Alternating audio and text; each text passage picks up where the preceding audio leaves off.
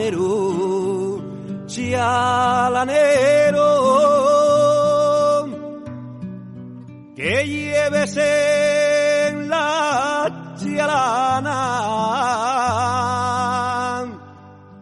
Llevo roses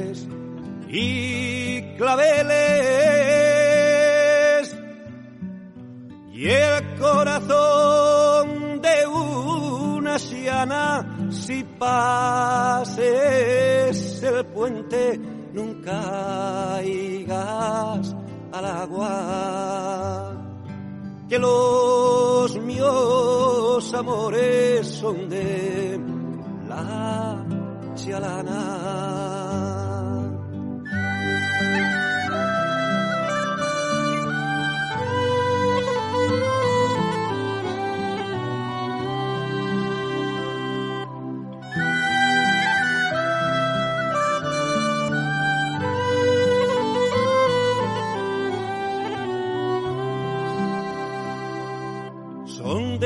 chialana la chialana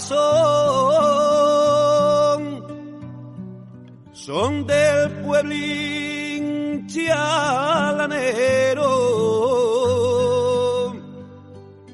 que si la chialana muere,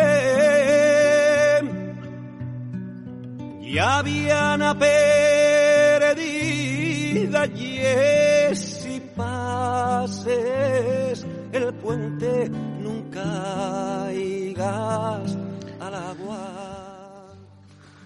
Que los míos amores. Algunos políticos mienten, a veces lo hacen para eludir responsabilidades, apuntarse un éxito que no es suyo,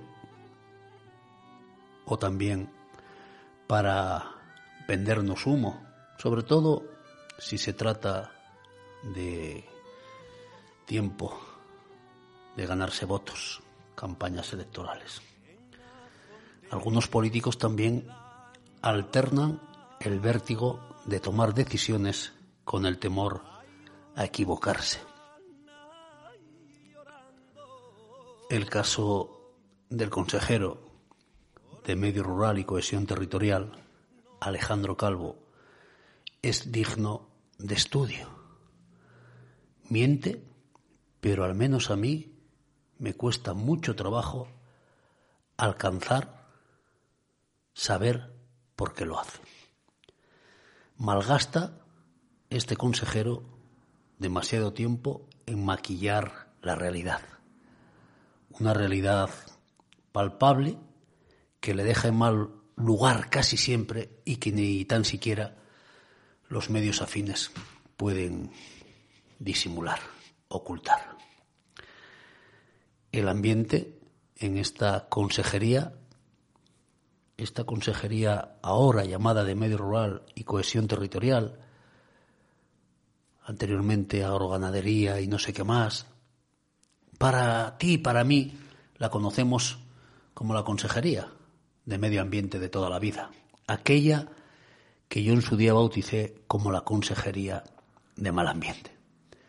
Esa consejería donde el ambiente es sombrío y el temor se aprecia en todos y cada uno de los detalles de su nefasta gestión. Tener que reconocer un día como hoy, 31 de agosto a las 11 y 10 de la mañana, que me equivoqué es duro, porque llegué a creer que era imposible que alguien hiciese las cosas peor que María Jesús Álvarez. Aquella consejera de la que yo les decía a todos los que me seguís que era torpe, vaga, mentirosa, este consejero, este Alejandro Calvo, la está haciendo, la está haciendo buena. Una gestión la de este consejero, marcada por la desidia, el ninguneo y la mentira. Hoja de ruta equivocada, señor Alejandro Calvo. Y lo peor, está usted amparado en un equipo de trabajo muy, muy mediocre que se dejan asesorar por algunos y algunas, como les gusta ahora decir, que no hacen más que aumentar su confusión. El mediocre es fácil que se confunda, muy fácil. Las decisiones tomadas en la última semana en materia cinegética, pero que además van a perjudicar gravemente al medio rural en un momento crucial con el maíz y las fabas, deja en mal lugar a este consejero una vez más. Esas últimas decisiones en materia cinegética también son una grave desconsideración a un colectivo, a nuestro colectivo, porque formo parte de él, que excede lo tolerable. Anteriormente este consejero y su equipo habían hecho lo mismo con los pescadores. Miren, no hace falta demasiado olfato para detectar la percepción de que este consejero, el señor Calvo, tiene de la caza y de los cazadores. A estas alturas, nada, nada puede sorprendernos de Alejandro Calvo, ni tampoco de su hombre de confianza en medio natural, el director David Villar. Ni una mala palabra, ni una buena acción. Están desbordados por la actualidad y superados por el cargo. Un cargo que les viene, no me canso de repetirlo, demasiado grande. Intentan justificar lo injustificable con la conocida propaganda en medios afines o con esas notas de prensa que David Villar envía a Europa Press vendiendo humo, aunque a los dos días conozcamos que después de esa nota de prensa los cazadores montaban en cólera y preparaban una manifestación. No se puso ni colorado, ni colorado.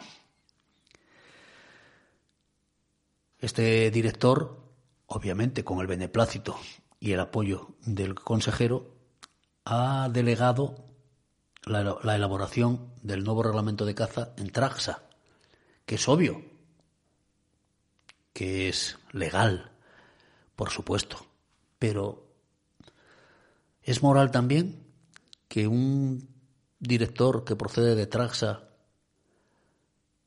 le esté dando el trabajo que corresponde a los funcionarios de esa consejería que para eso cobran a esta empresa, mitad pública, mitad privada. ¿En qué consiste, David Villar, ahora mismo el trabajo del jefe de servicio de caza y pesca? ¿Por qué ese ninguneo? Cuesta trabajo entender muchas cosas, como me cuesta mucho trabajo entender que citen a los alcaldes de los municipios cuyos cotos tienen que ser adjudicados en las próximas semanas para exonerarse ellos de responsabilidad y tratar de traspasarla a los alcaldes. Me consta que en esa reunión telemática el único alcalde que se reveló y que les puso las cartas boca arriba fue el de siempre. Ese alcalde, ese joven alcalde de Salas, Sergio Hidalgo, al que no pueden manejar y que va un paso por delante de todos ellos. Fue el único, y había algún alcalde del PP, cosa que me sorprende que no hubiesen levantado la voz, que les dijo que dudaba mucho de la legalidad de esas cacerías que quieren dar a los ayuntamientos por daños, yo les digo que no son legales, que los asesores de Trasa o quien sea no se han leído el reglamento en su artículo 23, ni la ley de caza, por supuesto, pero hay que explicarles cómo funciona eso.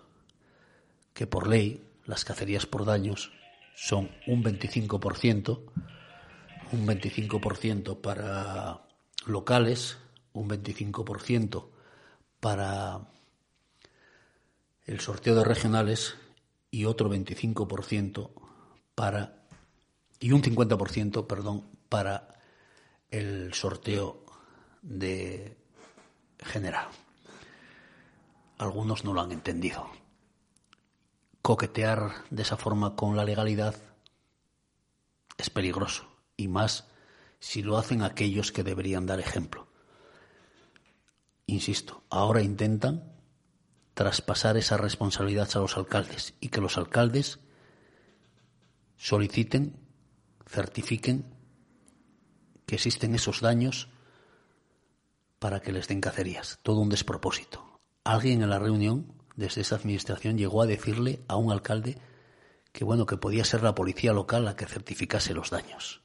Nos hemos vuelto locos o estamos en manos de descerebrados que no saben a dónde van ni lo que quieren.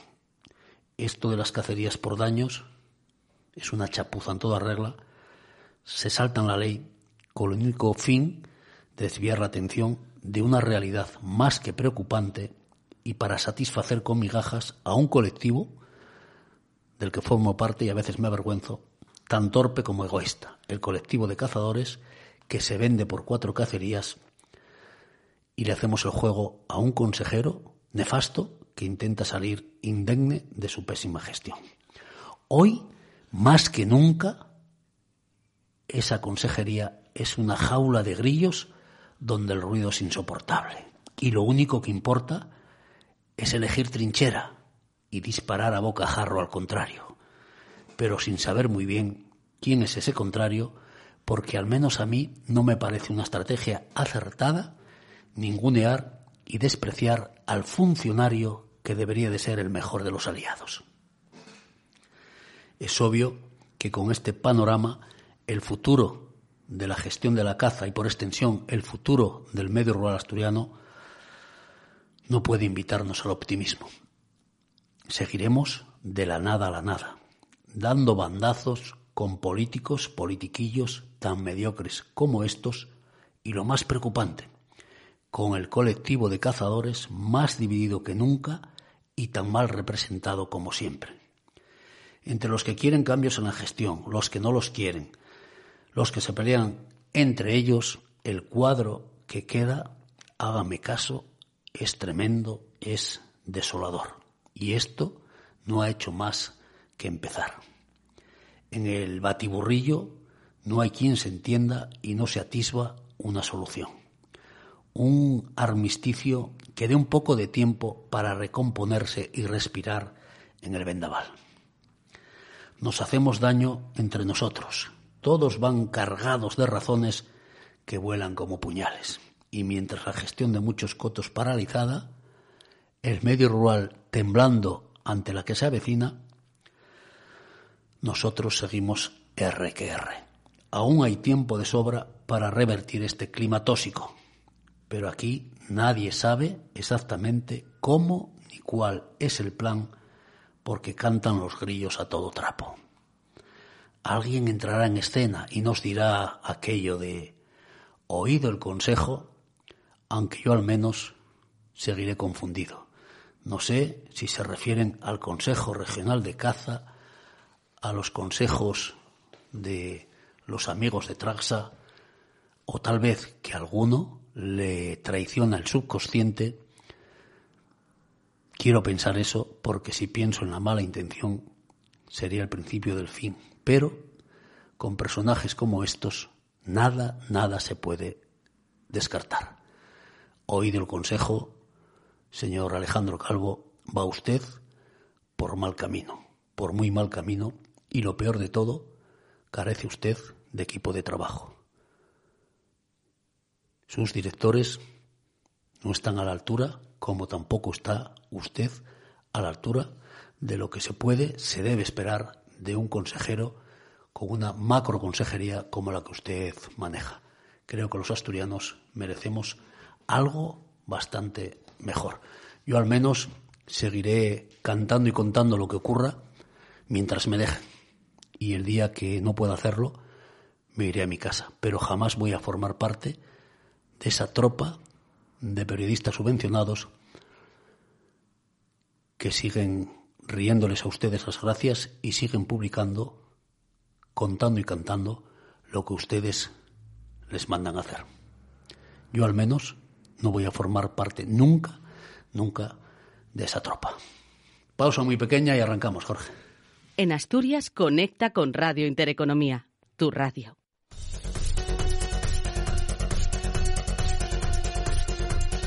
ABT, expertos en logística e instalaciones de mobiliario para fabricantes, distribuidores, interioristas y particulares. Seriedad, agilidad y flexibilidad para adaptarnos a lo que necesita nuestro cliente. Cumplimos con los plazos comprometidos. ABT Logística e Instalaciones de Mobiliario. Servicio llave en mano a toda España.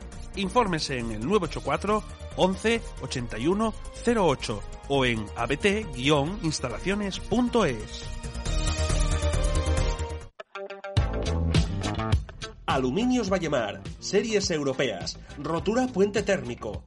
Aluminios Vallemar, puertas, ventanas, terrazas, frentes de armario, mampalas de baño. Aluminios Vallemar, más de 20 años atendiendo a nuestros clientes con productos de la máxima calidad al mejor precio. Estamos en Las Dueñas, Cudillero. Teléfono 985-591-386 o www.aluminiosvallemar.com.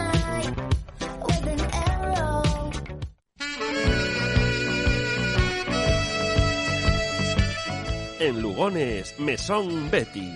Abierto de 9 de la mañana a 12 de la noche.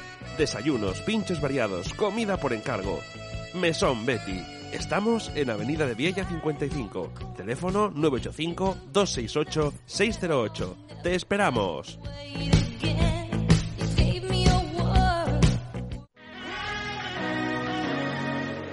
Lisfersa. Disfruta del sabor con nuestros quesos artesanos, nacionales y de importación.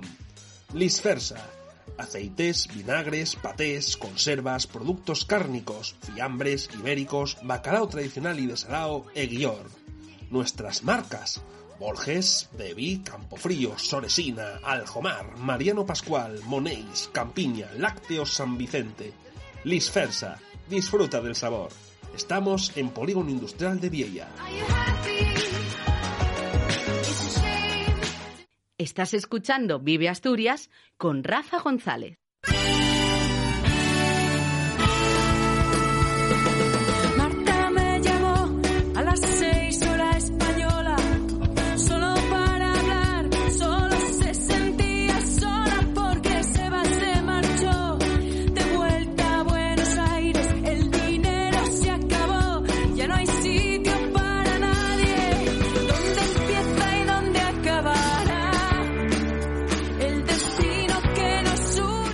En directo, 11 y 24 minutos, tiempo para desmenuzar lo que ocurre en Asturias, en este Vive Asturias, hoy 31 de agosto, con una temperatura agradable, unos 20 grados ahora mismo en nuestros estudios aquí en Lugones, y con mucha preocupación porque lo que está ocurriendo con la Fundación Selgas Fagalde, de la que ayer hablamos, es más que preocupante.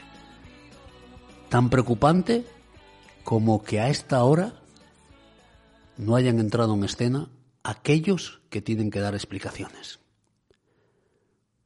Más allá de lo que esté ocurriendo en esa fundación, más allá de la preocupación, como ayer comentábamos, por esa falta de transparencia, que es muy, muy preocupante, pero mucho, me preocupa también que nadie, nadie quiera asumir responsabilidades por la dejadez, por la dejadez y la desidia durante todo este tiempo. La consejera Berta Piñán puede seguir en su cargo después de esto. El alcalde de Cudillero aún no ha sacado cinco minutos para dar explicaciones a los vecinos de Cudillero.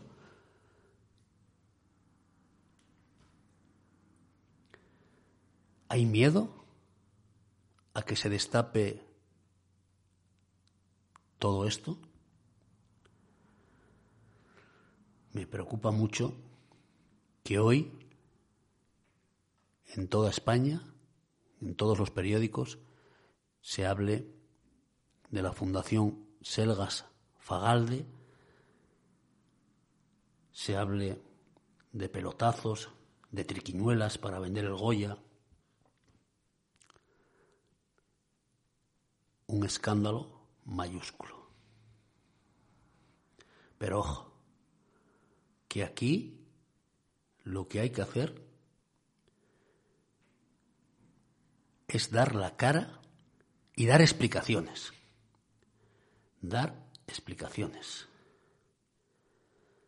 Decía en el 2007 el impresentable, porque no tiene otro nombre,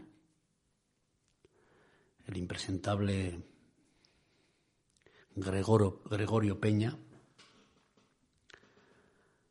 que ha hecho y deshecho el señor Peña Barona como presidente del patronato de la Fundación Selgas Fagalde, lo que le ha dado la gana, decía, como digo, en el 2007, sorpréndanse ustedes, una colección como la de Selgas siempre puede ser objeto de deseo.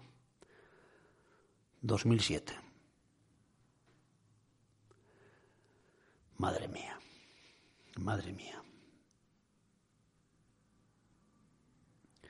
Aquí o todos estaban engañados o todos miraron a otro lado o nos toman por tontos.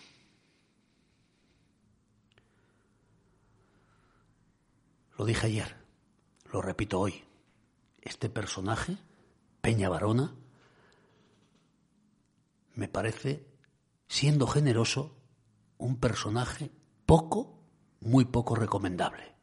Y todos aquellos que han estado mirando a otro lado, protegiéndole y tapándole, me parecen tan poco recomendables como este.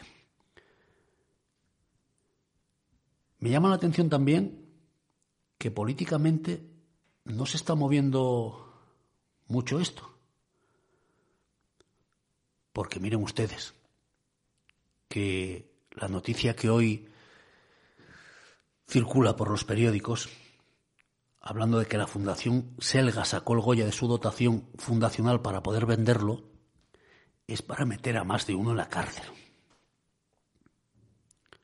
Repartió 186.000 euros en retribuciones a sus patronos en 2020, cuando los estatutos estipulan que han de ejercer sus cargos gratuitamente. ¿No les parece que todo esto es más que suficiente para que se vayan todos a su puta casa? El presidente, la consejera, el alcalde de Cudillero y San Pedro bendito. Porque lo que están haciendo, lo que están haciendo, unos por sinvergüenzas, otros por lelos, por estar mirando a otro lado. Siendo generoso, voy a creer que la consejera y el alcalde estaban mirando a otro lado. Insisto, siendo generoso. Pero el que seas lelo o el que no te enteres de nada, no te da patente de corso ni te justifica. No puedes representar a los asturianos como consejera, ni a los vecinos de tu pueblo como alcalde, si no te enteras de lo que está pasando en una fundación como esta. Insisto, es un escándalo en toda regla, y más allá de auditorías como ahora pide la señora Berta Piñán, lo que había que hacer era preocuparse de lo que estaba ocurriendo en esa fundación. Ahora todos, todos, todos ponen el grito en el cielo. Vienen cuatro de la capital a engañar a todos los pisuetos y aquí no pasa absolutamente nada. Espero que esto no quede así,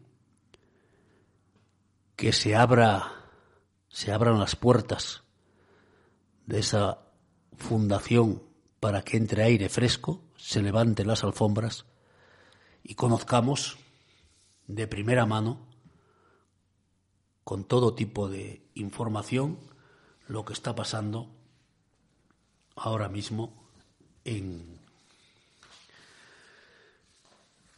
este en este batiburrillo, en este escándalo que es más que preocupante.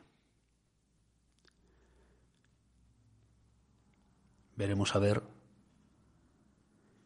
si alguien tiene la valentía suficiente para asumir responsabilidades, proponer cargos encima de la mesa y sobre todo ser capaces de salvar el patrimonio de la familia Selgas Fagalde, que me da la sensación que ahora mismo, viendo cómo está esto, está en peligro no, lo siguiente. Ojo, todos los miembros de ese patronato deben de irse a su casa ya. Veremos a ver, insisto, lo que ocurre. Pero mucho me temo que esto, este espolio, no ha hecho más que empezar.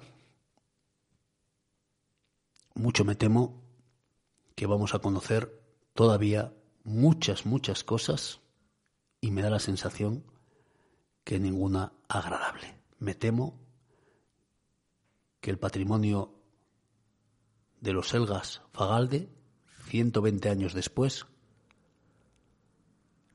si no está dilapidado, poco le queda. Entre todos la mataron, ella sola se murió. Voy a dedicar todos los días 10-15 minutos hablar de la fundación y de este escándalo. Hasta que no tengamos todos los datos necesarios encima de la mesa, hasta que no haya las dimisiones que tiene que haber y hasta que no se depuren responsabilidades. Hablar de Selgas Fagalde es hablar de patrimonio de mi pueblo, de Cudillero. Hablar de una institución, de una familia que ha hecho mucho, mucho por Cudillero. Espero que este escándalo no quede impune. Espero que haya, insisto, dimisiones, empezando por la consejera, siguiendo por el alcalde de Cudillero, porque obviamente al presidente del patronato de esa fundación, Peña Barona, ese no tiene que dimitir. A ese hay que mandarlo a su puta casa, pero ya, pero ya, por desvergonzado y por mentiroso. Pausa muy pequeña y continuamos. En Asturias conecta con Radio Intereconomía, tu radio.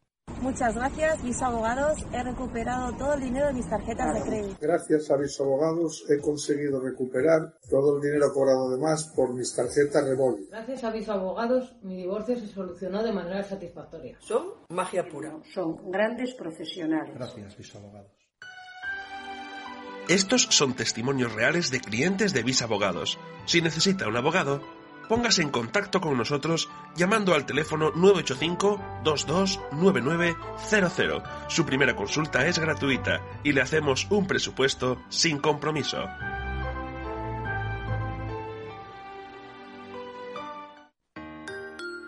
Clínico Veterinario Álvaro Nava. Somos especialistas en medicina felina, animales exóticos, traumatología y cardiología, así como cirugía y anestesia de pequeños animales.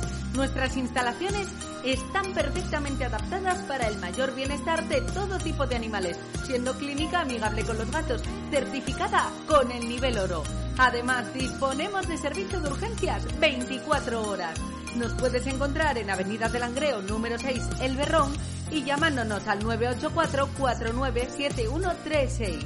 ¿Quieres lo mejor para tu mascota? Centro Clínico Veterinario Álvaro Nava. Para más información, alvaronava.com. Sofía, ¿llamaste a los de la caldera? No. Pues hay que llamar para el mantenimiento. Espera, que lo busco. Tecnogijón, Tecnogijón. Aquí está. Fíjate que es en el servicio oficial Baxi Roca y de Dietrich, ¿eh? Sí, en la calle Ribagorza, apunta. 985 16 40 30. Anda, dame un beso. Quita para allá. Esta villa marinera.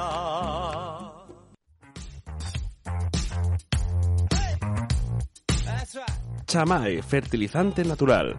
Chamae es un fertilizante líquido 100% natural, elaborado a partir de restos de origen animal y vegetal. Posee una fórmula única, completa y de uso universal.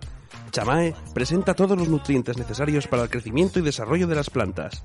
Chamae, tu fertilizante, ecológico y sostenible. Efecto inmediato en el crecimiento de las plantas. Reducción de gases de efecto invernadero. Acción fungicida y plaguicida natural. Al mejorar la resistencia de las plantas e inclemencias. Consúltenos y anímese a probar este fertilizante revolucionario. Seguro que no se arrepentirá. Chamae, tu fertilizante 100% natural. Llámanos al 664-357-608.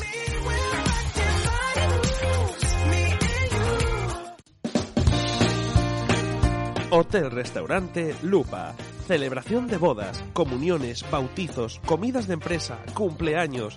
Todos los días, menú diario y menús especiales. Amplia carta. Ven a visitarnos desde 1948 porque te mereces lo mejor. Estamos en San Juan, Carretera Nacional 632, kilómetro 122, Cudillero. Teléfono de nuestro hotel 985-590973 y de nuestro restaurante 985-590063. Hotel Restaurante Lupa. Contáctanos también por email información arroba hoteleslupa.com.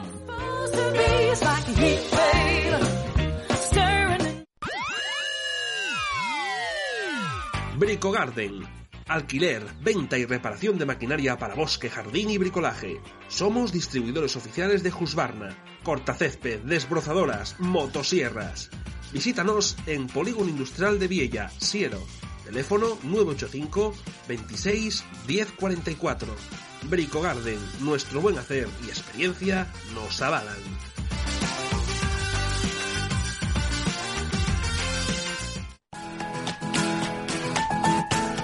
Carnicería Hobby en Lugones. Productos de elaboración casera, callos, embutidos, carne de calidad. Estamos en la avenida José Tartiere número 10, Lugones. Estás escuchando Vive Asturias con Rafa González.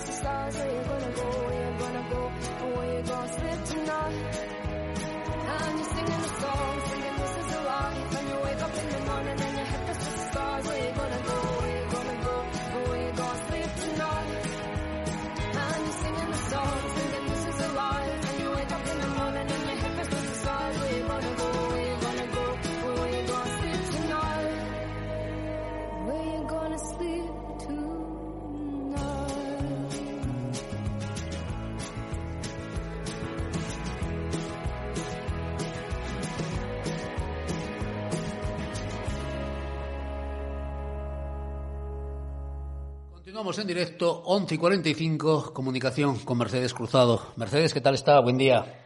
Hola, buenos días. Gracias por atendernos porque siempre te llamo con el tiempo justo, siempre te atraco, pero siempre estás ahí para, para atendernos y te lo agradezco, Mercedes. Muchas gracias. Eh, estoy preocupado, Mercedes. Estoy preocupado porque se avecina un problema y no menor en el medio rural. Sobre todo en esa zona vuestra, esa zona abandonada y ninguneada de forma permanente, el suroccidente asturiano, porque están los cotos de caza sin constituirse. Me da la sensación que esto va a ir para largo y estamos en un periodo que los daños que pueda ocasionar de forma especial el jabalí en la agricultura, maíz, fabas, puede ser, pueden ser muy importantes, Mercedes. Exactamente, y nosotros ya venimos avisando desde hace tiempo, desde que tuvimos conocimiento del conflicto este que hay con el tema de, de la concesión a los cotos estos. Supongo que sus razones tendrán, porque como los demás eh, están teniendo unos costes eh, todos los años para cuidar a los perros, alimentarlos y demás, que ellos lo que quieren es, es, ir a cazar y cuando no van es que en razones de peso tendrán. Pero vamos, ahí no vamos a entrar ni a salir, que yo eso no, no es mi función. Lo que nosotros llevamos avisando durante todo este tiempo es de las consecuencias que va a tener el no cazar. Y precisamente aquí en el suroccidente quizás va a ser peor que en ningún sitio, aparte de que es donde se concentran la mayor parte de los cotos que este año no tienen la concesión. Estamos en zona limítrofe con Galicia, donde sí se va a cazar y se van a mover los jabalíes. Por lo tanto, lo que va a hacer es que se van a mover precisamente hacia aquí. Ya estamos eh, bastante mm, sobrados de jabalíes, que ya tenemos daños a todas horas y con el riesgo, además del económico, el sanitario que supone para nuestros animales, seguramente esto va a empeorar exponencialmente desde el momento que en Galicia se, se, empiece a cazar y los jabalíes empiecen a desplazarse hacia aquí. Ya lo llevamos avisando, pero parece ser que, no sé, la dejadez de funciones de esta consejería eh, también en este campo, ya no solo en este, que es en todos, pero bueno, en este también, pues va a tener unas consecuencias dramáticas para los ganaderos.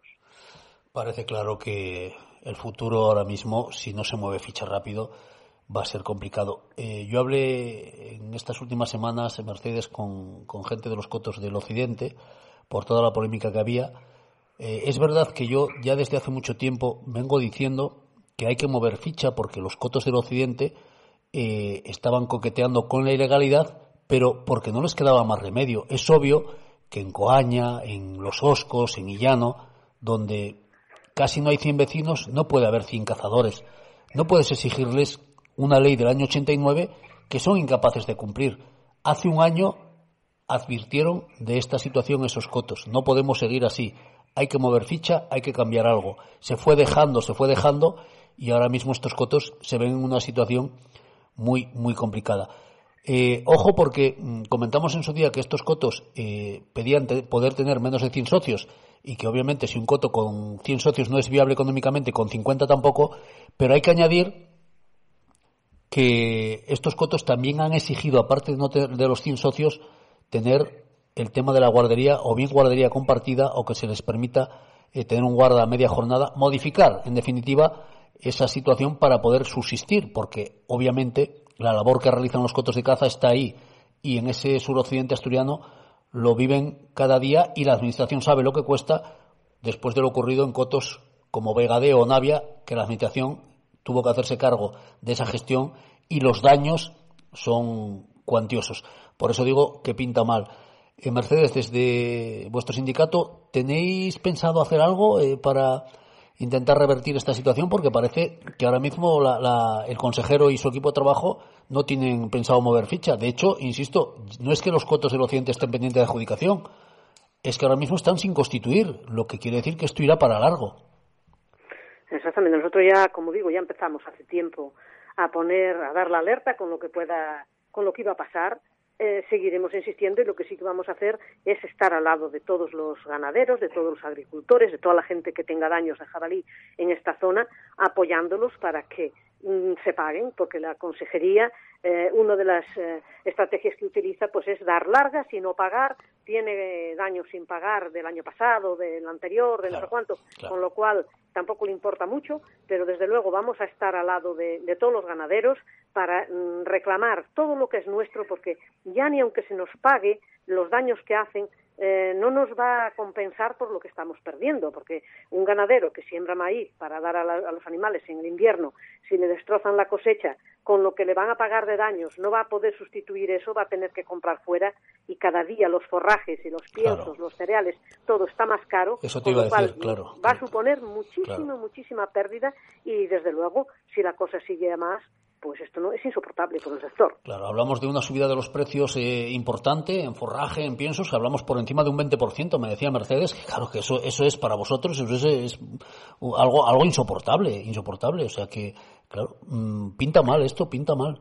Pinta mal, sí. Pinta muy mal, porque sí. ahora lo que pasa es que los grandes capitales parece ser que dejaron de especular con el ladrillo, que no ya no les será tan rentable, y lo que están haciendo es especulando sí. con las materias primas, eh, haciendo, generando pues una, una escasez ficticia de, del producto o tienen sus, sus métodos de trabajo para, para hacerse de oro a costa de, encarecer el producto y que ser incapaces de poder pagarlo porque los costes nuestros se multiplican y sin embargo los precios que tenemos por la leche y por la carne están ahí inamovibles y si se mueven para algo por desgracia es hacia abajo. Entonces es una situación crítica.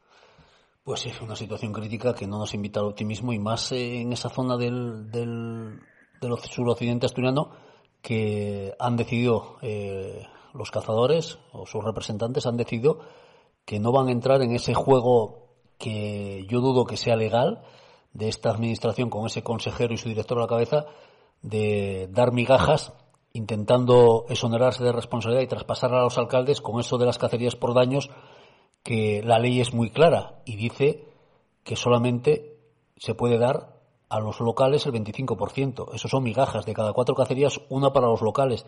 Eso es engañarnos y me consta, por lo que he hablado con los representantes de los cazadores, que no van a entrar en ese juego porque sería alargar esta situación y la solución buena para el consejero para salir indemne de esta chapuza que están haciendo. Mercedes, eh, ¿no sería el momento de juntarnos todos los que de alguna forma estamos ligados con el medio rural y salir a la calle y decir hasta aquí hemos llegado, porque esto eh, quizás mucha gente que estaba muy alejada del medio rural y que creen que el medio rural es ese medio rural idílico que ellos viven un fin de semana o 15 días en el pueblo, pero la cosa se está poniendo francamente mal y quizás hay que mover ficha de una vez por todas porque pulso que te ganan, pulso que no se recupera, ¿eh? Sí, desde luego. Motivos tenemos más que suficientes por todo, en todos, en cualquier aspecto que lo miremos. Tenemos más que suficientes. Lo que pasa es que la gente está, ya tan decepcionada, tan aburrida. Que exactamente, que ya, mm, desde luego, lo único que vemos, y estuvimos mal muchas veces, pero es que como ahora, que ni siquiera en las administraciones nuestras tengamos respaldo de ningún tipo, ni veamos ningún tipo de actividad, hay cosas eh, que, que no tienen explicación, por ejemplo, que no se hayan convocado eh, las incorporaciones de jóvenes, ni modernización o mejora de explotaciones durante todo el 2020, donde estamos en el 21 y todavía no se abrió plazo. Tantas cosas que están ahí, desde luego, motivos más que suficientes porque esta gente no está haciendo absolutamente nada. Le estamos pagando por hacer una gestión que no la están haciendo. No la están haciendo y por lo tanto no merecen que se les pague ni merecen estar ahí. Hay una desidia preocupante. Yo creo que, aparte de esa desidia, no sé si coincides conmigo, Mercedes, es que les queda muy grande el cargo a todos, ¿eh? A- empezando por el consejero y siguiendo por los directores. Yo, la verdad, mm, no quiero dudar de su buena voluntad y sus buenas intenciones, porque además mm, estamos con un consejero mm, que debía ser el primero que tendría que involucrarse en ese medio rural, porque, porque lo ha mamado, porque viene de ahí. Eh, tenemos directores como el caso de Nino, que, que es, es, es un ganadero, tiene que pensar como un ganadero aunque esté de director y ves que no hay manera, eh, el tema de la PAC parado, las ayudas a los jóvenes, llega un momento en el que te tienes que plantear que es que les queda muy grande. No hay otra explicación, si no, no lo entiendo. En el, en el caso de Nino, por lo menos es una persona que trabaja, que está siempre detrás del teléfono para atender cualquier consulta, cualquier problema que le quieras trasladar. Después eh, la gestión o eso será lo que sea, que ya no, no entro a valorar si podría ser mejor o no, pero es una persona que la ves que trabaja y que está preocupado. Después, pero el resto, vamos, es un desastre porque y sin la PAC, estás hablando de la PAC, normalmente cuando hubo reformas de la PAC o sin haber reformas ante cualquier reunión sectorial o ante cualquier negociación que pueda afectar a los ganaderos, al sector primario en Asturias, pues se nos convocaba y se llevaba una postura eh, que iba a representar las necesidades del sector. En este caso, se nos convoca tarde, mal y nunca, casi siempre cuando se pide reiteradas veces, para informarnos a toro pasado de lo que se está haciendo. Si conocimiento tenemos de algo es gracias a nuestras organizaciones a nivel nacional que nos, pues nos pasan la información que ellos tienen, pero desde luego no por la consejería de aquí, algo que nunca pasó, porque siempre hubo muy buena interlocución y se contó con nosotros y por muy del sector que venga, mm, tiene que reconocer que pues no es un ganadero que esté viviendo al 100% de la ganadería, como nos pasa a muchos más, y que desde luego la postura que tiene que defender es la de los ganaderos y ya digo, por mucho que la conozca él, tiene que contar también con nosotros, escucharnos qué es lo que necesitamos con la nueva PAC, qué es lo que necesitamos que Asturias defienda y qué es lo que necesitamos que el Ministerio defienda en Bruselas para que nos sea un poco menos difícil seguir adelante, seguir produciendo, seguir cuidando el medio rural, seguir mm, produciendo alimentos de calidad y generando economía en muchos otros sectores que están vinculados al nuestro, que si se cae el nuestro, se caen ellos también. Eso es evidente. Mercedes, eh, ¿notas en el sector desilusión con este consejero? Yo creo que había expectativas altas con, cuando llegó Alejandro al cargo y, yo al menos cuando hablo con la gente noto eso, desilusión, decepción, porque parece que no ha hecho absolutamente nada de lo que era necesario para salvar el medio rural asturiano, ¿no? No, esperanzas las teníamos todas. Yo la primera, como bien dices, es una persona que viene por lo menos del sector, viene del medio rural, eh, tuvieron animales siempre, y es una persona que debiera ser conocedora de las necesidades y, y de saber lo que había que hacer ahí. Pero desde luego mm, dimos un plazo de, de, de una confianza para ver, oye, tiene que ponerse Sí, al día, tiene que hacer cosas, a ver si tal. Pero vamos, pasó todo el tiempo que pasó. Ahora ya no hay más decir espera porque sabemos que esto no va a ir a mejor, ya no hay posibilidades y la decepción es mayúscula eh, en nosotros y en yo, como bien dices tú, en toda la gente que escuchas. Es que mm, no recordamos nunca que hubiera una etapa tan oscura y, y tan poco, digamos, fructífera en, en, en cuestiones pues necesarias y vitales para todo el sector como en este momento y que no haya ni un solo movimiento ni veas un gesto, solo hablar en los medios de comunicación de muchísimos millones, algo que nos perjudica muchísimo, porque la opinión pública y la sociedad en general debe pensar que estamos llenos de dinero y claro que tiene millones, pero es porque no los dan, no, no los reparten, no convocan ayudas para que la gente pueda invertir y pueda modernizar sus explotaciones, para que se incorporen jóvenes. Con el dinero que tiene la consejería y acumulado no sé cuántos millones cada poco sale diciendo, no hacemos nada los demás, que estamos cerrando todos los días ganaderías y cerrando puertas porque somos incapaces de hacer frente a las deudas. Y hay gente que ya no puede cerrar siquiera por las deudas que tiene. Ya debe más que tiene, aunque venda todo lo que, lo que le queda. Con lo cual, eh, los millones que se hablan en consejería los tienen ellos, pero están allí.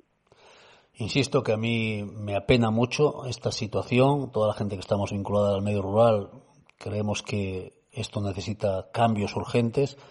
No podemos seguir en esta situación, en esta deriva que no sabemos a dónde nos va a llevar. Algunos sí, porque ya, como bien dice Mercedes Cruzado, ya han tenido que cerrar sus explotaciones y otros están a punto de hacerlo. Esos obviamente conocen bien la hoja de ruta, que es eh, el cierre, porque no, no, la situación les aboca a eso, pero es una pena que alguien que conoce o debería conocer el medio rural como este consejero eh, no sea capaz de mover ficha. Insisto, yo quiero ser generoso con ellos no dudar de su buena voluntad, pero les queda muy grande todo esto, empezando por el consejero y siguiendo por los directores. Y mira que Nino me parece un chaval extraordinario y efectivamente una persona que te atiende, yo cuando hablo con él a través del WhatsApp habitualmente ves que es una persona eh, involucrada, que, que, que piensa como, como ganadero, aunque ocupe ese cargo, pero ves también que está desbordado ves que la hoja de ruta que tienen no conduce a ninguna parte y el problema de todo esto es que aunque tengas muy buena voluntad, si no eres funcional, al final estás en el cargo para tomar decisiones que desemboquen en un beneficio al sector, en este caso al medio rural. Mm, a mí si me llevan a Eurovisión, Mercedes, hazme caso, pondría toda la voluntad del mundo, pero quedo el último porque canto muy mal y me da la sensación que esto es lo que está pasando con estos directores. Buena voluntad, pero, insisto, no tiene la preparación suficiente, ni la capacidad, ni los conocimientos para ocupar un cargo o cargos tan importantes como estos. ¿Y eso en qué desemboca? Pues en lo que estamos viviendo y que acabas de escribir a la perfección, Mercedes. En un sector abandonado a su suerte, en un sector incapaz de avanzar porque las políticas que están haciendo no sirven absolutamente para nada, nada más que para abocar al cierre de las explotaciones. Así obviamente es muy difícil avanzar, así es muy difícil que la gente recupere la ilusión que quiera seguir viviendo del campo. Creo que los hechos no admiten discusión ni admiten dudas. Estamos viviendo, Mercedes Cruzado, una realidad palpable que tú en estos micrófonos ya has denunciado hace muchos meses y que vemos que el tiempo te está dando toda la razón. No sé lo que pasará a Mercedes, pero al menos a mí no me invita al optimismo lo que estamos viviendo y me preocupa lo que vamos a padecer. Sí, compartimos, compartimos opinión. Mercedes, cuídese mucho y una vez más gracias por atendernos y por hablar como siempre alto y claro que no hay mucha gente, no hay mucha gente en ningún sector, pero en este del campo tengo la sensación que menos que hable con la valentía y con la independencia que usted lo hace cada día. Gracias. yo, yo me debo, me debo a los ganaderos, soy ganadera y me debo a los ganaderos. Y mi opinión va a ser la de ellos toda. Mercedes, cuídese mucho. Un abrazo muy fuerte. Gracias. Igual, un abrazo. Gracias. Hasta luego. Dejamos a Mercedes Cruzado de COAG.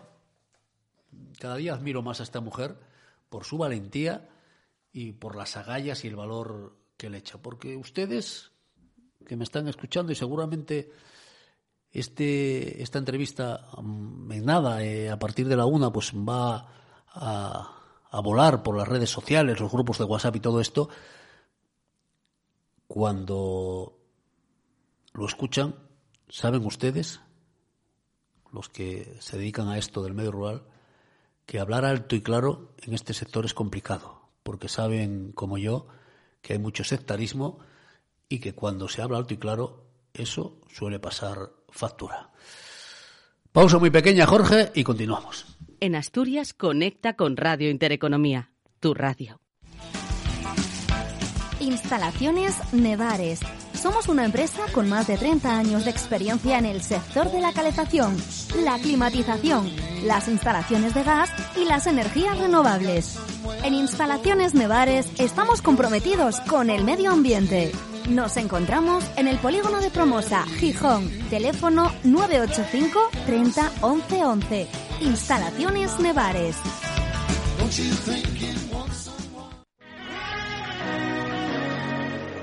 Lisfersa. Disfruta del sabor con nuestros quesos artesanos, nacionales y de importación. Lisfersa.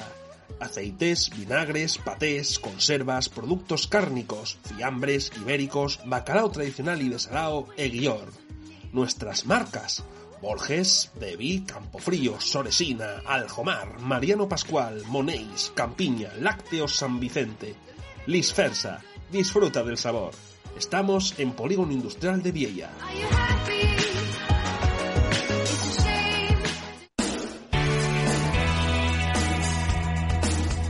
Ayuntamiento de Salas. Cultura, gastronomía, monumentos. Acércate a conocer Salas.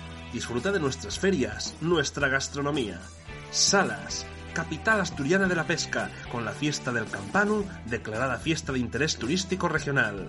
Salas, la puerta del occidente. Visítanos, estamos cerca. Macelo de Asturias, en Mieres. Nuestra profesionalidad nos avala. 30 años en el sacrificio de bovinos, porcinos y corderos. Cubrimos todas las necesidades de sacrificio y despiece, tanto para profesionales como para particulares. Venga a conocernos a Vega de Sueros Mieres o llámenos al 985 450 400. Macelo de Asturias. Deco Inmobiliarias pone a tu disposición a su equipo de profesionales para ayudarte en la compraventa, venta o alquiler de cualquier tipo de propiedad.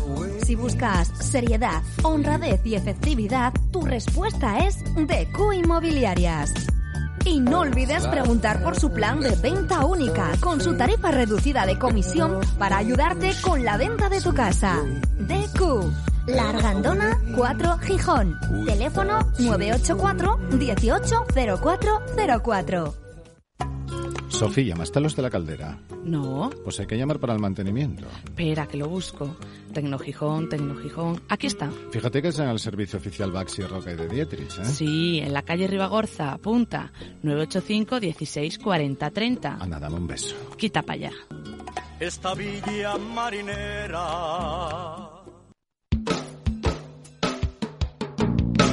¿Estás lista para el verano? Cambia tu look en la peluquería Ana. Especialidad en alisados, mechas, cortes o cambia tu color y sube tu ánimo. Siempre cuidando de tu cabello. ¿A qué esperas? ¡Llama ya! La peluquería Ana en Lugones. Calle Antonio Machado 2. Teléfono 636-663-977 o 985 05 1421.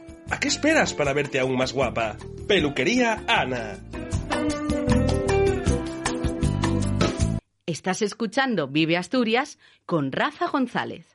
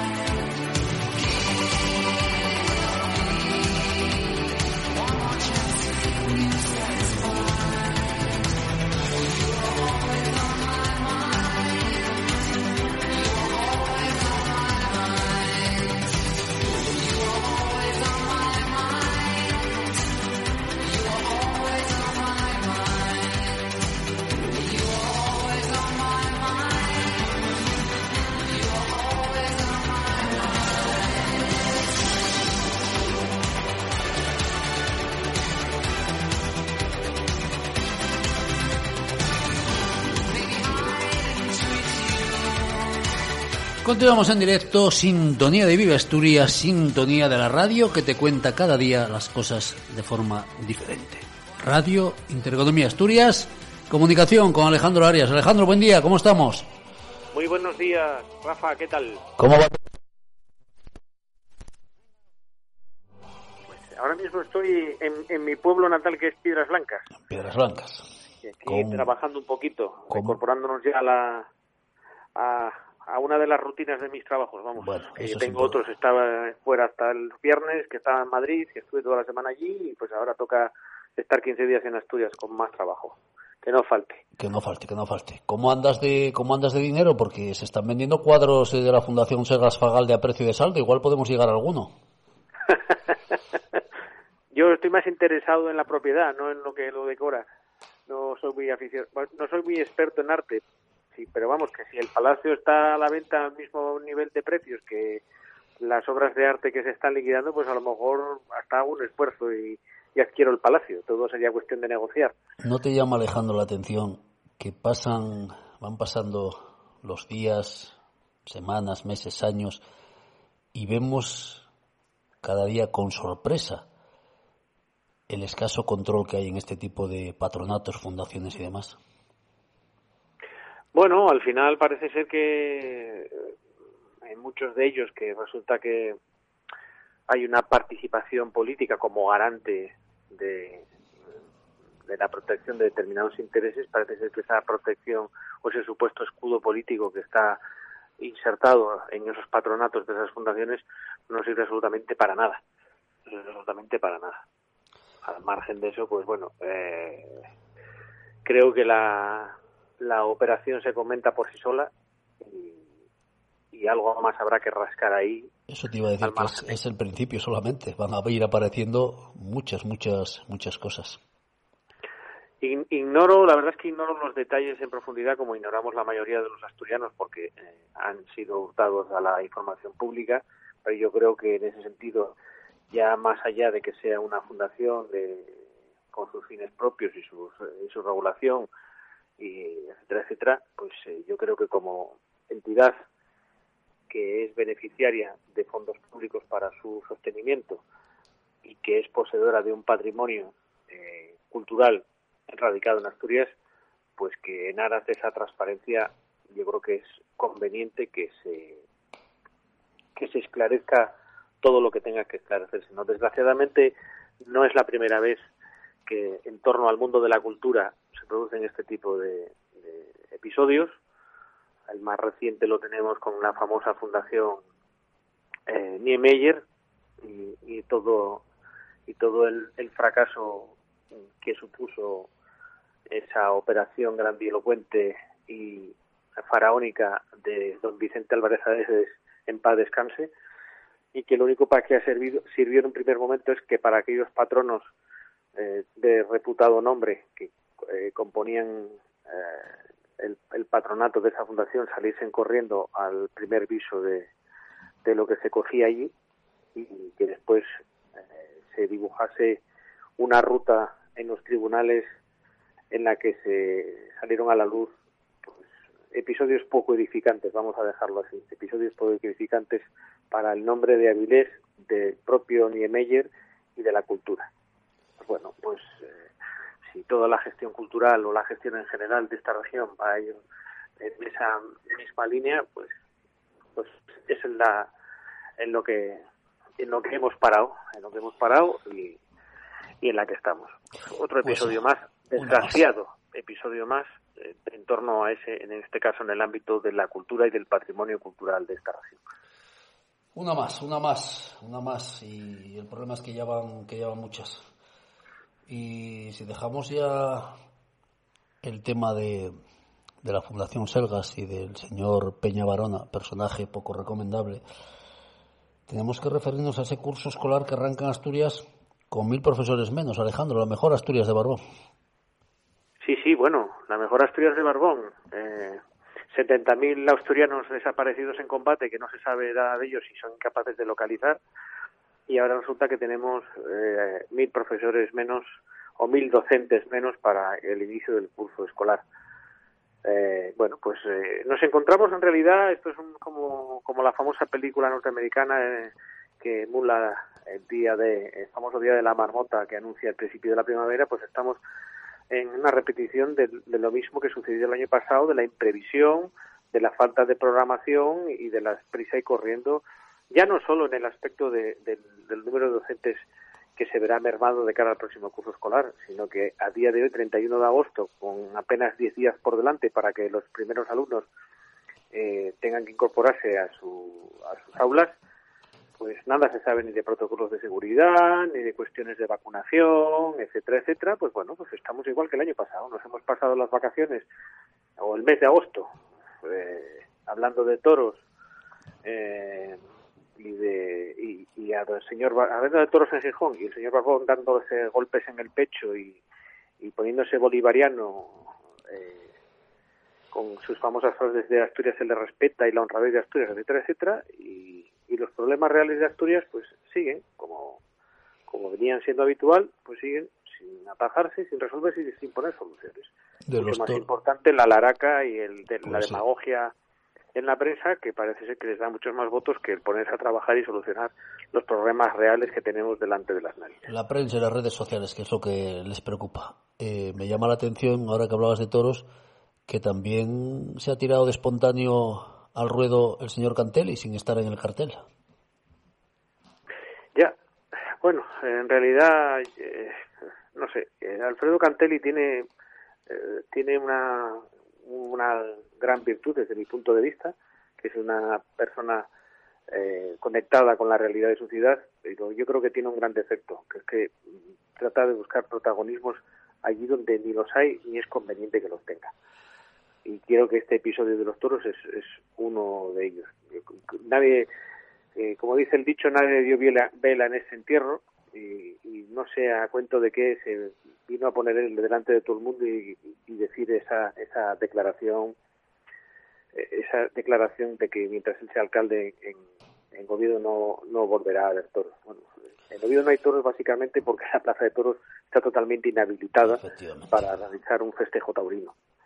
Eh, al margen de eso, pues los proyectos que tiene que tiene para o que, anunci- o que ha anunciado que tiene para habilitar el, el, el corso betense no pasan porque se vuelva a, a habilitar para, para la fiesta nacional.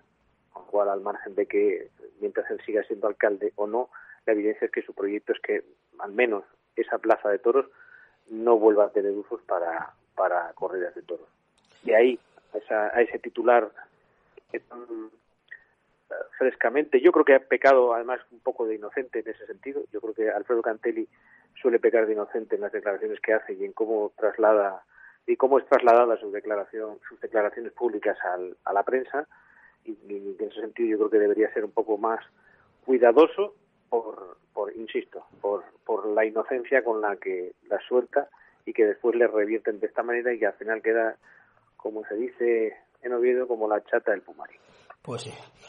Alejandro, y después de desglosar todo esto, te dejo para el final la pregunta del millón, porque nos dice la ministra Rivera que este año vamos a pagar, ya lo admite, sin sonrojarse, vamos a pagar un 25% más en la factura de la luz y eso sí, vuelven a escudarse en Bruselas para justificar que el precio de la luz sigue imparable. Bueno, ellos pueden pueden ampararse en lo que quieran. Fíjate, Rafa, eh, ayer que estuve siguiendo la comparecencia de la ministra en, la comisión correspondiente en el Congreso de los Diputados, tengo que decir, en honor a la verdad, que el- la única persona que dijo algo de verdad y que eh, fue certero en el análisis de por qué estamos en como estamos fue, creo recordar, eh, y me van a perdonar si me equivoco, era, era un diputado de- del bloque de izquierdas y no recuerdo si era de la Izquierda Unida, en Comú Podem, bueno, en esta sopa de letras que tienen casi es imposible identificarlo y cogí sus declaraciones a vuela pluma mientras comía y evidentemente no me quedé ni con su nombre ni con su partido. Pero yo creo que entre todas las intervenciones que yo vi en ese resumen de, de la, de la comisión, fue el único que dijo la gran verdad. Escúdese, señoría, señoría, señora ministra, en lo que usted quiera. El problema del mercado eléctrico en España viene desde que existe suministro de electricidad en España. Y es que el mercado está intervenido y, con- y se conforma con un oligopolio del mismo momento en que, en- desde que el mismo momento en que en España eh, se dio el primer servicio de luz eléctrica normalizada. Y esa es la única realidad de por qué estamos así. Por un mercado absolutamente intervenido, al margen de la normativa y de las directrices que diseña Bruselas, con razón o sin ella, estando de acuerdo o no sin ella, sobre, sobre la descarbonización o sobre el mix eléctrico que debemos optar, hay una realidad que es que España tiene un amplio margen para determinar cómo es su mercado eléctrico y cómo eh, debe o no debe liberalizarlo o no. Y la realidad es que el mercado eléctrico en España no está liberalizado, está absolutamente intervenido y que las y que las eh, soluciones que se ponen encima de la mesa ahora mismo eh, de, si fijar un precio un precio máximo por ley o incluso ya en el paroxismo ya de, de la de la rememoración franquista en el crear una empresa pública para paliar todo eso como si pues, como si el modelo UNOSA fuese la solución a todos los males que nos eh, que nos que nos que nos amenazan pues bueno pues eso es pan para hoy y pan para mañana escudarse en Bruselas es la solución fácil que dio Rafa Cuando- Pues sí, pues sí. cuando- sobre todo jugando con la ignorancia de la gente y la y la absoluta eh, desapego con lo que se dice en Bruselas porque básicamente al, al ciudadano de a pie no llega a lo que se decide en Bruselas directamente, sino a través de unos representantes que utilizan lo que allí se decide para su oficio y beneficio. Es falso que por culpa de Bruselas estemos como estamos. El gobierno no quiere hacer, no quiere acometer una reforma del mercado eléctrico en el cual se liberalice y se dé entrada a operadores libres y se y, y sobre todo, lo más importante, no se designe qué tipo de energía va a ser la campeona y la que tiene que ser la determinante para formar el mix eléctrico de nuestro país y estamos en lo que estamos, estamos en lo que estamos. Asturias lleva casi 40 años descarbonizándose, esto no es de hace cinco minutos, aunque aquí nos, en Asturias hay muchos políticos de todo signo, de derechas y de izquierdas, golpeándose en el pecho porque dicen que estamos haciendo una descarbonización express. No, miren, el carbón lleva desapareciendo en Asturias mm, al menos 40 años. esto no nos pilla de sorpresa y lo que no hemos hecho es los deberes en 40 años de suplir la merma de la capacidad energética del carbón para suplirla con otras energías que no sean energías subvencionadas y que al final acaba recargándose esa subvención y esa energía, ese desarrollo de esa energía en el recibo del, pequeño y gran consumidor y sobre todo de la pequeña empresa que no tiene capacidad de encender su cafetera a las 12 de la noche, a las 4 de la mañana para ahorrar de luz, porque tiene que dar cafés a las 8, a las 9, a las 10, a las 11, a las 12, a las 1, a las 4 y a las 6. Pues sí, esa es la, la realidad. Alejandro, no te robo más tiempo. A disfrutar todavía lo que se pueda de este verano y a seguir alternando trabajo y, y ocio, si se puede. que vaya Pues bien. Cuídate en eso mucho. estaremos y procuraremos hacerlo para disfrutar lo que los coletazos del verano, que septiembre no suele ser un mes malo de, de- de buena climatología en Asturias y espero que este año no sea no sea la ex- excepción que no confirme la regla. No sé el tiempo cómo va a estar, pero sí estoy seguro que vamos a estar mucho más tranquilos porque agosto era casi imposible poder dejarse uno ver en, en algunas zonas para disfrutar del verano, de una buena comida, porque estaba todo saturado, saturado.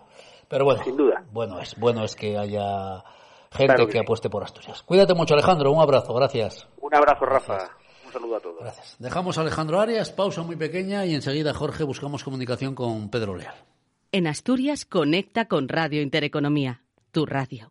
Muchas gracias, mis abogados. He recuperado todo el dinero de mis tarjetas de crédito. Gracias a mis abogados he conseguido recuperar todo el dinero cobrado de más por mis tarjetas Revolut. Gracias a mis abogados, mi divorcio se solucionó de manera satisfactoria. Son magia pura. Son grandes profesionales. Gracias, mis abogados. Estos son testimonios reales de clientes de Vis Abogados. Si necesita un abogado, póngase en contacto con nosotros llamando al teléfono 985-229900. Su primera consulta es gratuita y le hacemos un presupuesto sin compromiso.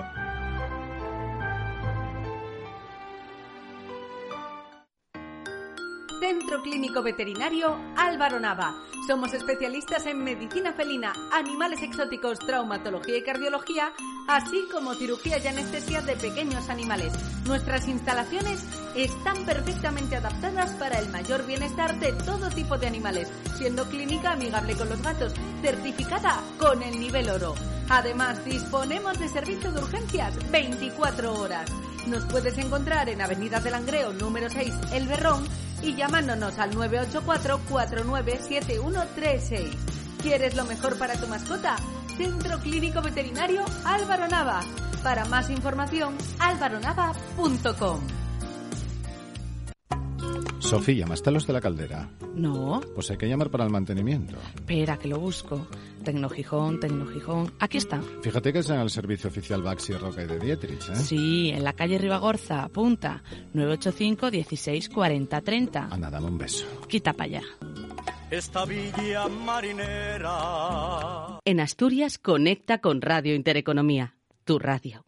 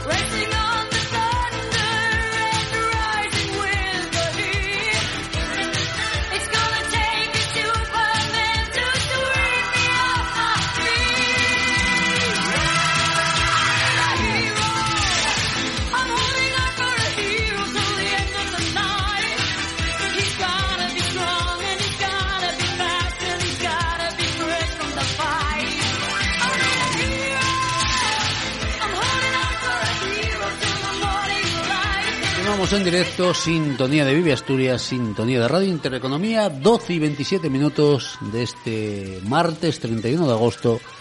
Comunicación con Pedro Leal. Pedro, ¿qué tal estás? Buen día. ¿Qué tal? Buen día, Rafa. Mira si tiene trascendencia esta historia de la Fundación Selgas Fagalde, que ahora hasta el señor Felechosa se acuerda de que existe, cuatro meses después, porque hace más de tres, cuatro meses que Pedro Leal ya tocaba el tema y denunciaba lo que estaba pasando en esa fundación. Pero bueno, ya sabe usted cómo funciona esto, que le voy a contar. Sí, bueno, lo sé, lo sé de sobra, lo sé de sobra, hemos visto como ahora, pues alguno, pues a raíz de que se han hecho eh, algún medio de, eh, de comunicación nacional, se ha hecho eco de eh, la gestión de esa fundación con la venta del cuadro del Goya Aníbal Vencedor por un precio que es muy inferior al precio que estaba tasado en su día por el propio Museo del Prado, que ahora lo tiene a través de la fundación de los amigos del museo, pues algunos se ha, hecho eco de ello y bueno, pues dándose palmadas en el pecho, eh, intenta pues coger algo de, digamos, de eco que no tiene. Pues, pues, eh, debe ser, siempre es el personalismo de algún personajillo que no fue nada en 40 años en política y que quiere serlo ahora, pues aprovechándose de las siglas de un partido que no es nada de, de lo que se fundó, pero ellos, con tal de transformarlo y seguir su objetivo, pues ese personaje ahora se dedica a hacer artículos intentando dar lecciones a los demás. Pues sí, la verdad que como ya el personaje le conocemos sobradamente, hay que perder poco, poco tiempo. Bueno, esto parece que no es nada más, eh, Pedro, que el inicio de un escándalo en toda regla, donde más allá de ese personaje, que a mí me parece poco re- recomendable, el señor Peña Barona, que ya de- debería estar en su casa, habrá que también pedir responsabilidades a una consejera que ha mirado a otro lado, a un alcalde que tampoco da explicaciones, mm, demasiados frentes abiertos y demasiada falta de transparencia, ¿no crees? y a un presidente como es Adrián Barbón que sigue de vacaciones, porque lleva dos años de vacaciones. Se, se encantó a sí mismo cuando ganaron las elecciones con un resultado que ni ellos mismos esperaban, nombró su gobierno y deja acampar a cada consejera a sus anchas, ¿eh? porque el tema de el tema de la consejera de, de la consejera de cultura es está solo dedicada a la promoción de su negocio del asturiano con sus amigos astuchales para hablar nada más y tener ese negocio particular que tienen alrededor de la lengua con subvenciones, subvenciones hacia libros que nadie lee, hacia normalizar un idioma que no está normalizado, porque idioma como lo llaman, porque Asturias tiene siete lenguas, pero lo que están haciendo es imponer un lenguaje artificial en contra de la voluntad de los asturianos. En eso está, en eso está ocupada, en eso está ocupada esta mujer. Y esta es la representación de la mejor Asturias del PSOE, ¿no? Y yo lo digo a veces irónicamente, porque los jóvenes se van a vivir fuera, pero es que se ha ido a vivir fuera hasta nuestro mejor Goya, que fue el Aníbal Vencedor, Pues sí. que, que estaba en posesión de la, de la Fundación Sebas, ¿no? Aquí no y queda la ni el consejera de. Cultura, que formaba parte de ese patronato, en lugar de ocuparse de sus funciones, se ha, eh, ha hecho una dejadez total y absoluta, delegando su voto, no leyéndose ni siquiera el orden del día, donde iba ese punto del orden del día, y es un ejemplo de irresponsabilidad, no solo de la consejera, sino del gobierno y del presidente a la cabeza, porque es un expolio lo que se ha hecho con la Fundación Selgas. Y eso que nos ha llegado también a eh, vender el apostolado del Greco. Que en ello estaba. Perdón, la Inmaculada del Greco, no el apostolado. Que no se ha llegado a vender, que se ha parado. estaba, sí. Pero esto de la Fundación Selgas en materia de cultura es un dato más. Tenemos la obra social y cultural de Cajastur. También. Que, entonces, todo en un conjunto de esta Asturias que no va a ningún lado. Y esa es la mejor Asturias del PSOE y la mejor Asturias de Barbón. Si lo que puede ofrecernos Barbón es que lo mejor de nuestra cultura se vaya de aquí, mejor que se vaya él también. Es lamentable el, estado en el que está, en el, que estamos, ¿no? Y la pérdida de, de- del Goya, yo lo considero un caso flagrante y negligente de gestión cultural del gobierno con el propio Barbón a la cabeza, ¿no? Y con una consejera, como digo, muy preocupada por la oficialidad del asturiano y un presidente más preocupado en la memoria histórica que en la realidad del día de hoy. Y eso lo ha conseguido todo el gobierno de la mejor Asturias. Una pena, una pena que estemos viviendo esta situación de esa mejor Asturias de la que nos habla Barbón y que solamente ve él. Pero bueno, al final. Y algún articulista, quería añadir, Sí. que sale ahora eh, rasgándose las vestiduras, es copartícipe de esta situación, porque apoya los presupuestos de Barbón, esos presupuestos de la mejor Asturias, para, para, para seguir subvencionando esas publicaciones en asturiano gallego asturiano y en la memoria histórica para su negocio propio. Son copartícipes de esta situación que vivimos, de este, de este camino en el que nos ha metido Barbón. Y no han presentado una sola iniciativa para, para. Sin embargo, cuando en pleno o en comisión se, se votan iniciativas pues dirigidas a, a reprobar la gestión de esta consejera de cultura, no lo hace. No lo hace. Por tanto, no me valen estos redentores de verano que luego cuando llega diciembre y hay que aprobar los presupuestos o, o permitirlos o consentirlos, aplauden con las orejas la política socialista que nos está hundiendo cada día más y más. aprueban Y esos... ahora el reflejo de ello, pues, es el, el tema del verano, ¿no? Pues sí. El incremento del precio de la luz. Pero la culpa, en este caso, no la tiene la pandemia de la COVID-19. En este caso, se escudan en Bruselas, como siempre, pero el precio sigue imparable y nosotros pagando. Pues, pues, pues así es. Eh, Pedro Sánchez, Teresa Rivera, con Barbón consintiéndolo, vieron que cerraron en Asturias Soto la Barca, las centrales térmicas de Hada, la Roland León, se fueron cerrar- ce- ce- cerrando centrales térmicas y nadie decía nada. Y los países europeos que ahora no han subido, no se ha incrementado el precio, como es eh, Alemania, Polonia, Holanda, Francia o la República Checa incluso, tiraron del carbón para que el precio de la energía no se incrementara y tener una garantía de suministro en los precios asequibles. Un gobierno muy social como es el de Pedro Sánchez nos premia con un recibo de la luz antisocial. Y compramos energía alimentada por carbón a nuestro vecino Marruecos, ¿eh? por valor del megavatio de lo que era la central térmica de Lada, por poner un ejemplo nada más. Pero seguimos así. Y eso es un castigo pues a, a- a las economías domésticas, a las familiares, pero también a la empresa que crea economía y empleo. Y dejamos de crear empleo en las térmicas asturianas para fomentar el empleo en las térmicas marroquíes. Eso tampoco dice nada Barbón, ni su gobierno, ni estos articulistas de medio pelo que salen ahora por algún medio de comunicación afín. Pues sí, como tampoco nos dicen nada, eh, Pedro, del curso escolar que arranca el 9 de septiembre con mil profesores menos, como nos- tampoco nos dicen nada de esas listas de espera en el UCA que se están haciendo ya más que preocupantes. La mejor Asturias. Bueno, yo tengo, yo tengo un caso muy particular ahora con el códice y, y con las listas de espera. Eh, tuve un familiar el domingo con una urgencia médica y fue al centro, al centro de salud donde le dijeron que, uf, que cómo venía con eso, que se fuera para casa y viniera más tarde, que estaban haciendo un par de pruebas de COVID y que ahora el COVID que era prioritario y que eso que, que se fuera para casa.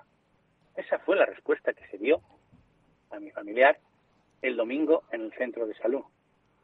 Eso pasa en Asturias.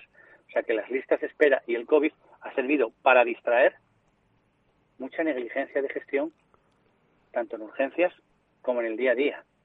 Estoy muy preocupado con la sanidad asturiana. Luego se extrañan de que haya habido un incremento en torno a un 20% de contrataciones de seguros privados. Eso es por algún motivo. Es obvio. La sanidad que pagamos todos no es suficiente, que tenemos que hacer un extra en pagarnos una sanidad una sanidad privada y el que no puede, ¿qué hace? Ah, es evidente. Se tiene que ir para casa como Algún día como- vamos a tener que dedicar un programa a que los oyentes nos cuenten lo que han vivido y padecido con los centros de salud en muchos casos. ¿no? Había personas que estaban toda la mañana, en algún caso llegaron a hacer 70 llamadas al centro de salud sin que les atendiese. Eh, diagnósticos por teléfono. Personas que después de eso llegaron a diagnosticarles un cáncer confundido con un herpes. De esas podemos contar muchas. Esa es la mejor Asturias. Pero bueno, es lo que tenemos. Pedro, se nos va el tiempo. ¿Quieres añadir alguna cosa? Pues nada, eh, desear a los asturianos que el, próximo 8 de septiembre es el Día de Asturias, que sigan creyendo en Asturias, que se rebelen contra eh, este camino en que nos están llevando y que nos están hundiendo y que el año que viene es Covadonga 2022. El año celebramos el decimotercer aniversario de la batalla de Covadonga. Espero que alguien o, o la consejera de Cultura luche por nuestras propias culturas, por nuestra propia leyenda y por nuestra propia historia y no siga con su negocio particular de él y de sus amigos culturetas. Difícil será que cambien la hoja de ruta porque estos y otros muchos están en política para servirse, para servir sus intereses y se olvidan de los intereses, en este caso, de todos nosotros, de los asturianos. Pedro, cuídate mucho, que vaya bien. Un abrazo. Gracias. Un abrazo. Gracias. Dejamos a Pedro Leal, pausa muy pequeña y continuamos en este Vive Asturias. Nos quedan unos 20 minutos para la una de la tarde. En Asturias conecta con Radio Intereconomía, tu radio.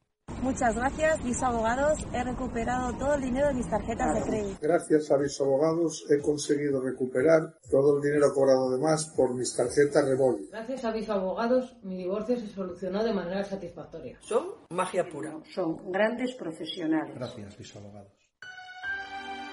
Estos son testimonios reales de clientes de Vis Abogados. Si necesita un abogado, póngase en contacto con nosotros llamando al teléfono 985-229900. Su primera consulta es gratuita y le hacemos un presupuesto sin compromiso.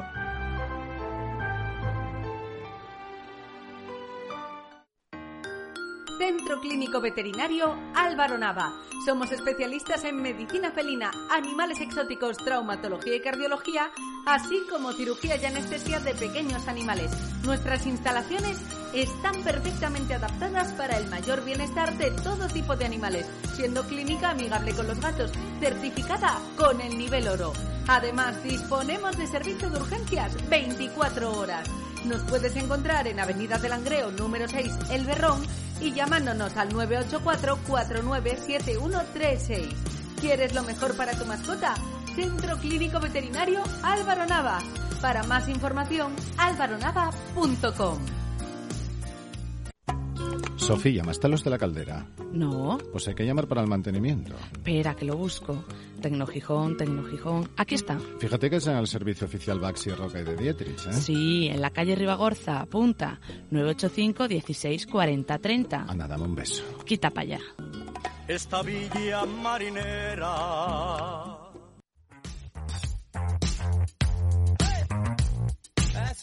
Chamae, fertilizante natural. Chamae es un fertilizante líquido 100% natural, elaborado a partir de restos de origen animal y vegetal.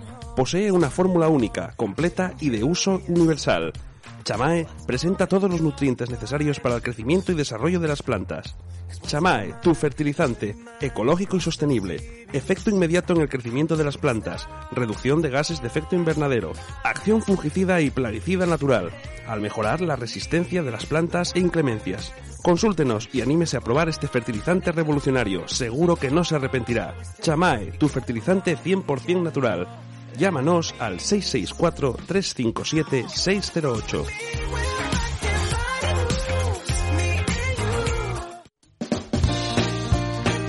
Hotel Restaurante Lupa. Celebración de bodas, comuniones, bautizos, comidas de empresa, cumpleaños. Todos los días, menú diario y menús especiales. Amplia carta. Ven a visitarnos desde 1948, porque te mereces lo mejor. Estamos en San Juan, Carretera Nacional 632, kilómetro 122, Cudillero. Teléfono de nuestro hotel 985-590973 y de nuestro restaurante 985-590063. Hotel Restaurante Lupa. Contáctanos también por email información arroba hoteleslupa.com.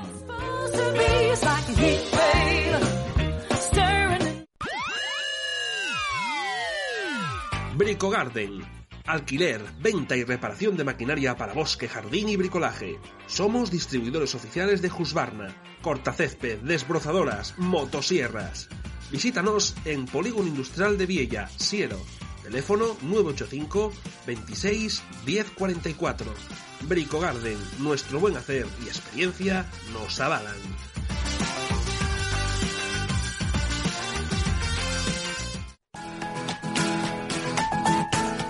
Carnicería Hobby en Lugones. Productos de elaboración casera, callos, embutidos, carne de calidad. Estamos en la avenida José Tartiere número 10, Lugones. En Asturias conecta con Radio Intereconomía, tu radio.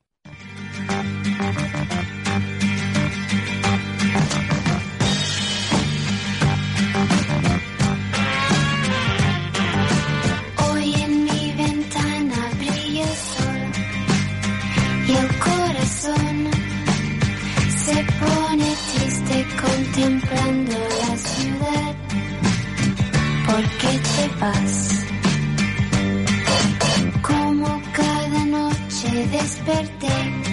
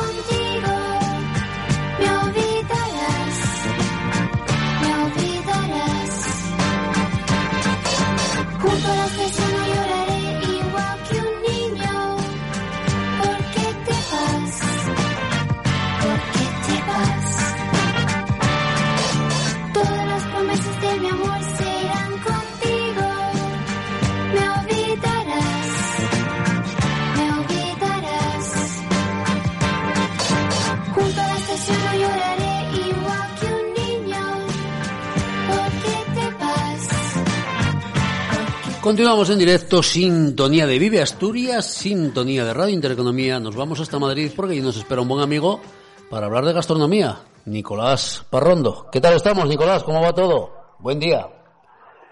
¿Cómo está usted? No me quejo, si no, sin entrar en detalles bien, si entramos en detalles regular. ¿Y usted?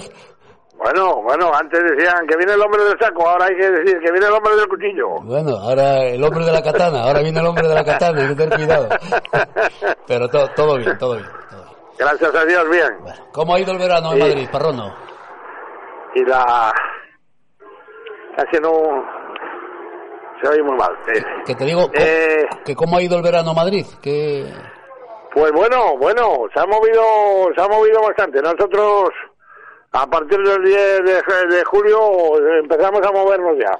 eh, más o menos como, Mucho, mucho turismo y mucho movimiento. como otros años, Nicolás, mejor, peor. No, no, no, no, como otros años no. Eh, ¿eh? Otros años era Everbooking.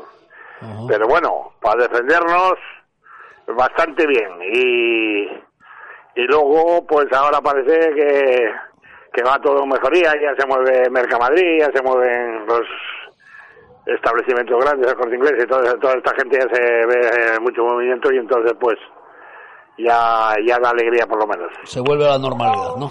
Poco a poco. Efectivamente, efectivamente. Bueno, y esos turistas que llegaban a Madrid, eh, ¿qué, qué le pedían a Parrondo? ¿Lo tradicional? ¿Apostaban por la fabada, por, por el cachopo? ¿Qué Sí. es lo que...?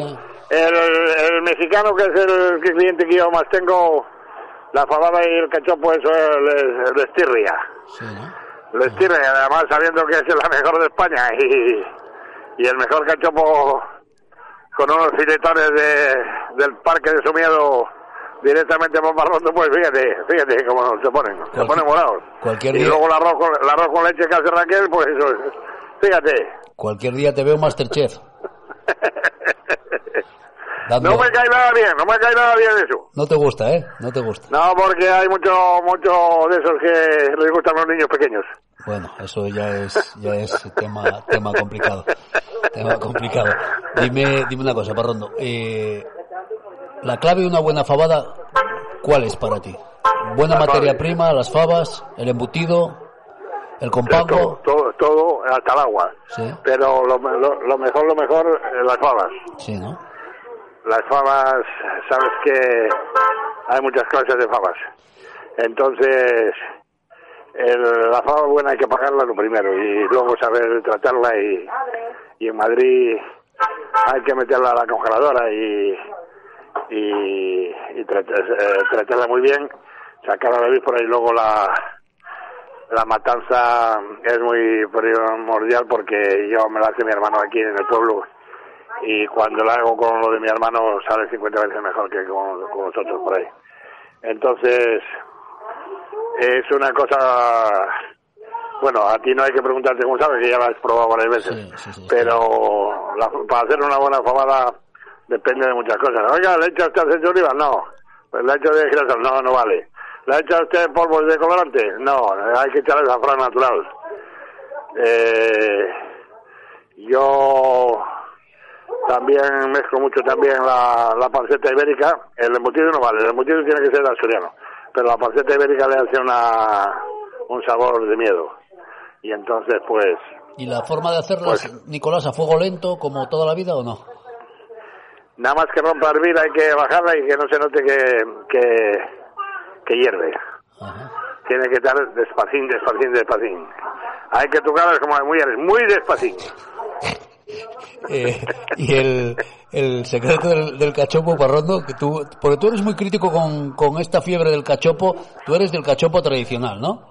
Yo del, tradicional, desde siempre. Una buena loncha de jamón. Dicen, ahí tengo un cachopo de callos. Y se te partieron los rayos, cabrón. Y Dios mío, de alma. y de pito, y de cecina. Bueno, esos son los que, que la, la la vieron en televisión.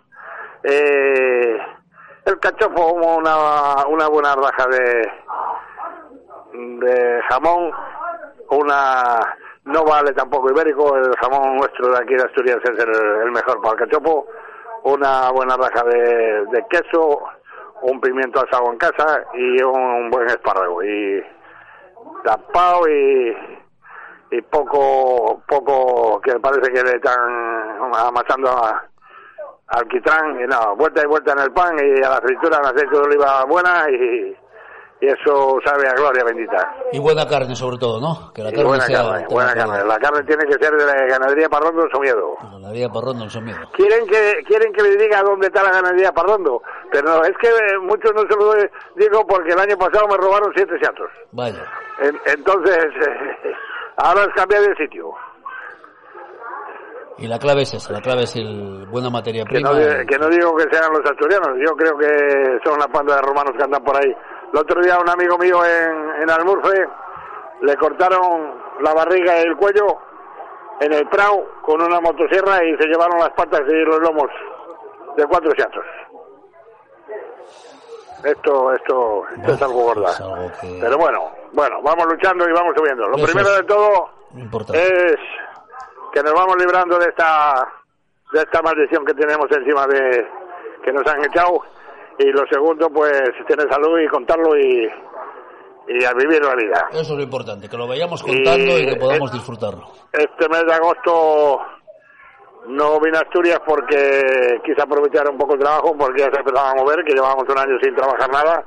Y ahora en septiembre yo creo que regreso una semanina por lo menos para tomarnos un vinito una sillita muy buena por ahí ya sabes que que para mí eres eh, un líder y las personas buenas se tienen que juntar siempre.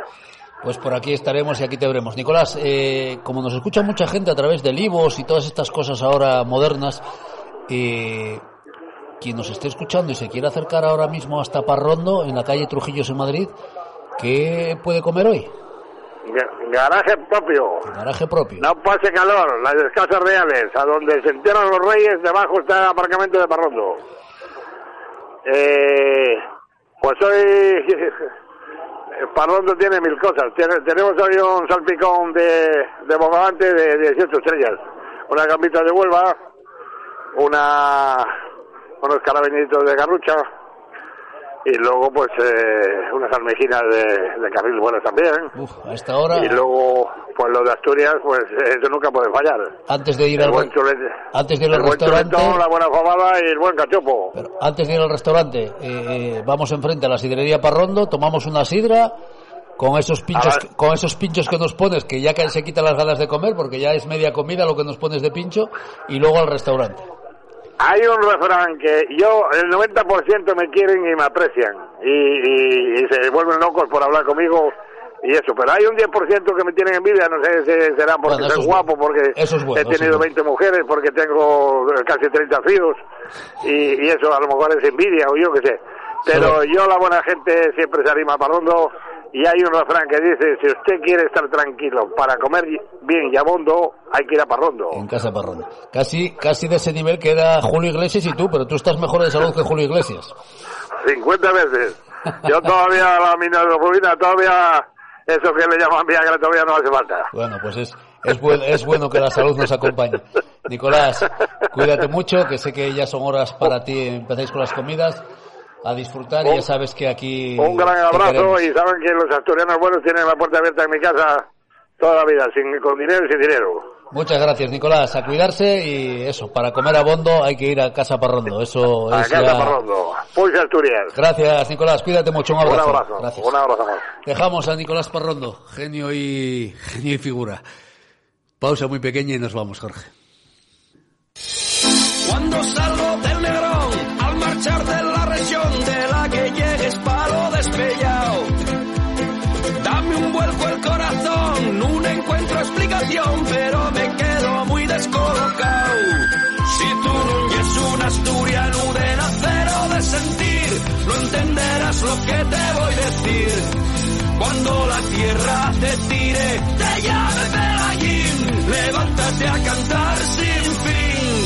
Y no me